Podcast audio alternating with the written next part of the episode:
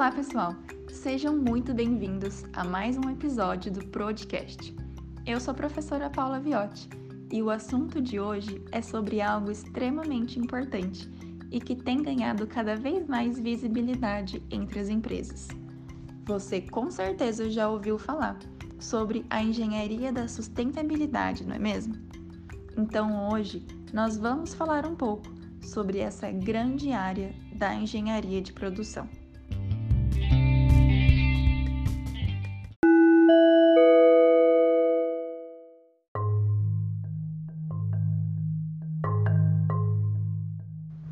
Muitas vezes, o desenvolvimento é confundido com o crescimento econômico, que depende do consumo crescente de energia e recursos naturais.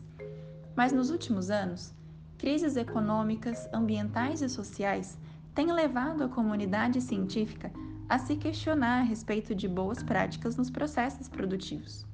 A engenharia da sustentabilidade está intimamente relacionada com o conceito de desenvolvimento sustentável.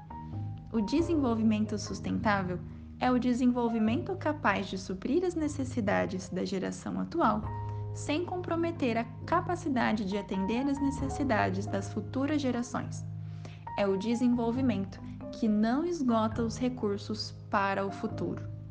Nesse sentido, cabe ao engenheiro de produção algumas responsabilidades na busca por esse desenvolvimento sustentável como planejar a utilização consciente e eficiente de recursos naturais, a destinação e tratamento correto dos resíduos e efluentes do sistema de produção e, principalmente, a implantação de sistemas de gestão ambiental e responsabilidade social. Então, o desenvolvimento sustentável sugere, de fato, qualidade em vez de quantidade utilizando como recurso a redução do uso de matérias-primas e o aumento da reutilização e da reciclagem.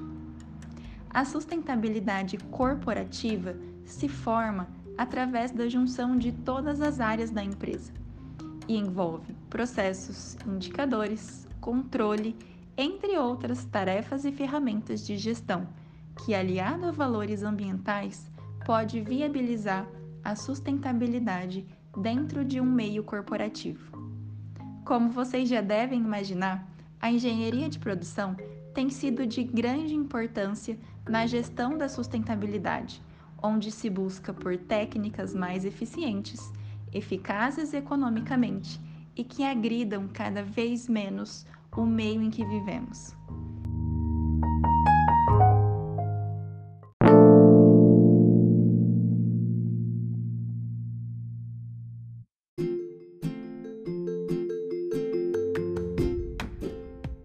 E aí, gostaram de saber um pouco mais sobre essa área tão importante?